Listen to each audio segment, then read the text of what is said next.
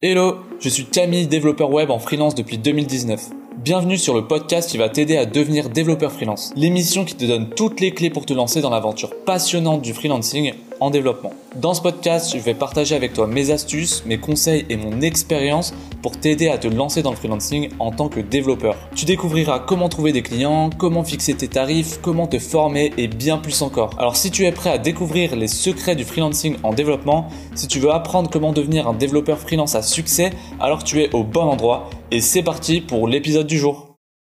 Salut les devs, aujourd'hui je vais vous apprendre à devenir freelance de la manière la plus simple possible en passant par une ESN. Alors déjà, premièrement, quand on est freelance, qu'est-ce qu'on doit faire? On doit trouver des clients. Ça, ça va être le principal problème que tu vas avoir, c'est faire rentrer de l'argent puisque c'est le but entre guillemets d'une entreprise.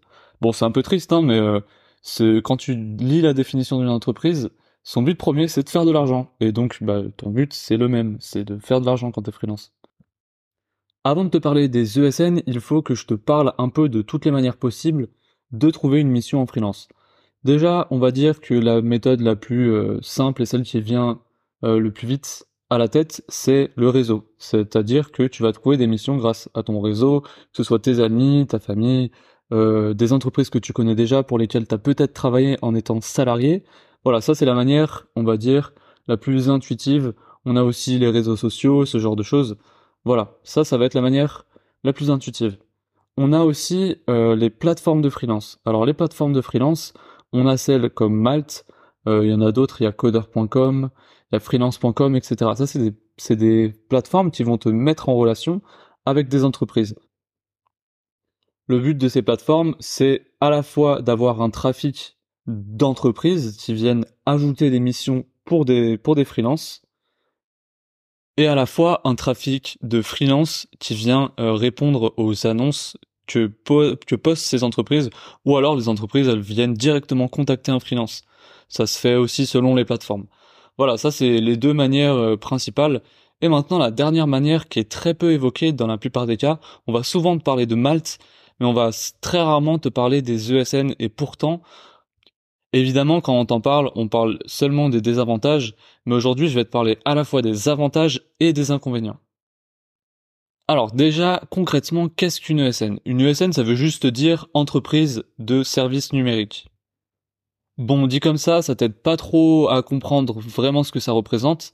En fait, une ESN, c'est tout simplement une entreprise qui a pour but de mettre en relation des freelances ou des employés avec des entreprises. En fait, concrètement, elles font un peu comme Malte, sauf qu'au lieu de le faire en ligne, elles le font entre guillemets à la main, c'est-à-dire qu'elles sont directement en contact avec des personnes dans l'entreprise et elles viennent chercher un profil qui correspond aux demandes de l'entreprise. Alors l'entreprise, elle peut vouloir euh, un, un, contrat en CDD ou un contrat en freelance.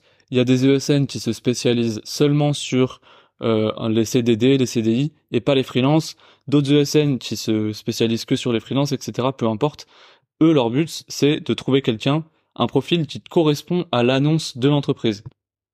Une fois qu'elle a les détails de la personne recherchée, par exemple, euh, l'entreprise, elle cherche un développeur React avec deux ans de, je sais pas, deux ans d'expérience, par exemple, eh bah, l'ESN, elle a entre guillemets deux stratégies. Soit elle va chercher directement euh, bah, les personnes, je sais pas, sur LinkedIn par exemple, ou soit elle a déjà une pool de freelance, par exemple si c'est une ESN spécialisée avec des, freelances, elle a une pool de freelance disponible qui, euh, bah qui cherche une mission, elle les fait tourner sur euh, une mission par-ci, une mission par-là. Et donc concrètement, ça veut dire que c'est elle qui te trouve des clients. C'est là où je voulais en venir depuis le départ. C'est que, c'est, je répète, hein, mais c'est elle qui te trouve des clients. Et surtout, c'est elle qui va euh, entre guillemets négocier euh, ton tarif. En fait, ça va dépendre les ESN. Soit euh, elles prennent, elles te disent, bah voilà, je prends 10% de marge et elles les prennent sur toi. Mais par exemple, il y a des ESN comme la mienne, enfin pour celle pour laquelle je travaille, qui bah, prennent leur pourcentage au-dessus de mon TJM. Ça veut dire que moi, par exemple, j'ai un, TJM de 350 euros, et bah elle va prendre sa marge au-dessus des 350. Donc elle va me vendre plus cher et elle va prendre la marge euh, la marge pour se rémunérer, donc euh, rémunérer les personnes qui cherchent des missions pour nous, etc. Donc tout ça, moi, je ne ressens absolument rien, c'est-à-dire que bah, je, que ça soit avec ou sans elle, j'aurai mon TJM de 350 euros, et c'est tout. Voilà, elle trouve mes missions pour moi, et moi j'ai juste à me concentrer sur la, ma zone de génie, c'est-à-dire faire de la programmation. J'ai plus à me vendre, à passer beaucoup de temps à chercher des nouveaux clients, à, euh, à galérer en fait concrètement. Hein. Ça dépend de ton réseau, mais euh, j'avais beaucoup avant euh, des missions longues, j'avais beaucoup de missions, euh, de missions à court terme ou de missions pas à temps plein, ce qui fait que bah, je devais constamment chercher des nouvelles missions. Et euh, j'en avais des missions, j'en avais vraiment à l'appel.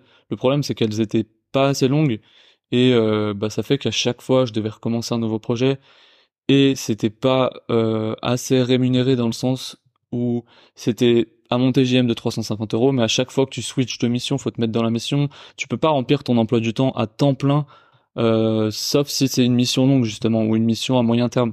Par exemple, la mission que j'ai eue, c'était pour remplacer quelqu'un pendant quatre mois. Et bah, euh, c'était pendant quatre mois. J'ai pu même une fois que tu es dans l'entreprise, après c'est très facile de renouveler le contrat en plus. Donc après, bah c'est passé à six mois. Et puis voilà, tout simplement. C'est-à-dire que je suis freelance. C'est comme si j'étais un employé en plus, sauf que bah, j'ai le salaire de freelance, on va dire le confort d'un employé parce que j'ai une stabilité. Tout ça en ne gérant pas cet aspect de trouver des missions. Je trouve ça vraiment incroyable.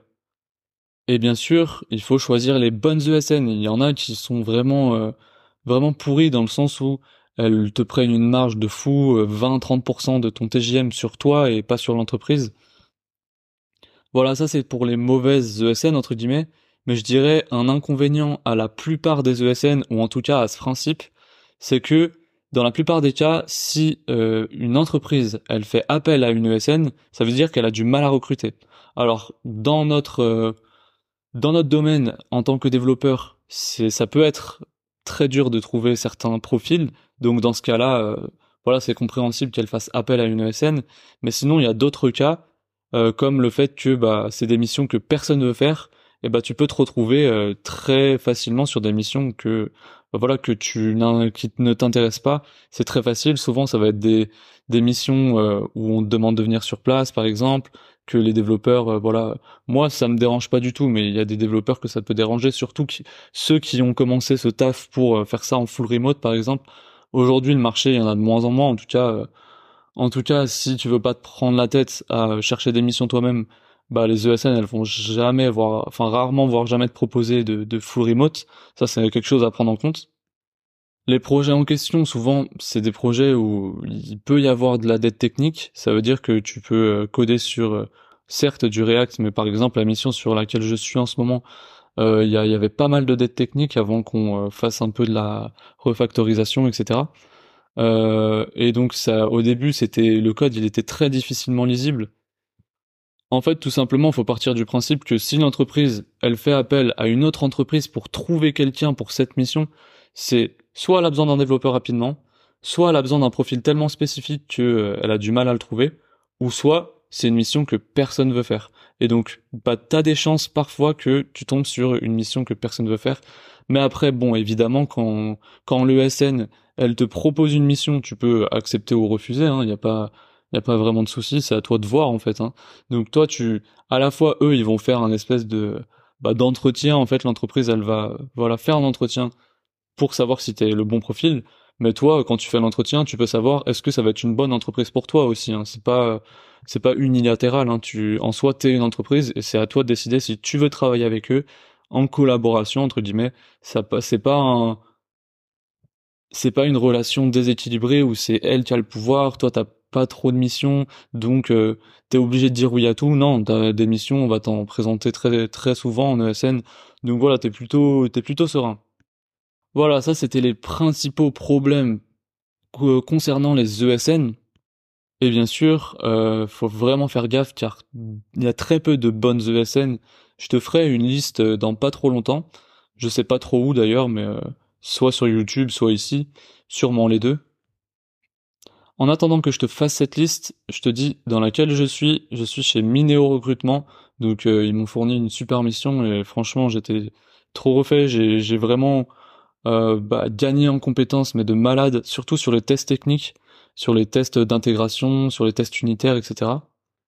Donc ouais, c'est via une ESN, c'est à la fois possible de monter en compétence sur des missions euh, vraiment euh, costauds et bah tout en étant freelance en fait, en étant freelance, en cherchant même pas tes missions et juste en euh, profitant entre guillemets de ton salaire de freelance qui est quand même, on va pas se mentir, assez élevé pour bah, pour profiter de la vie comme il se doit.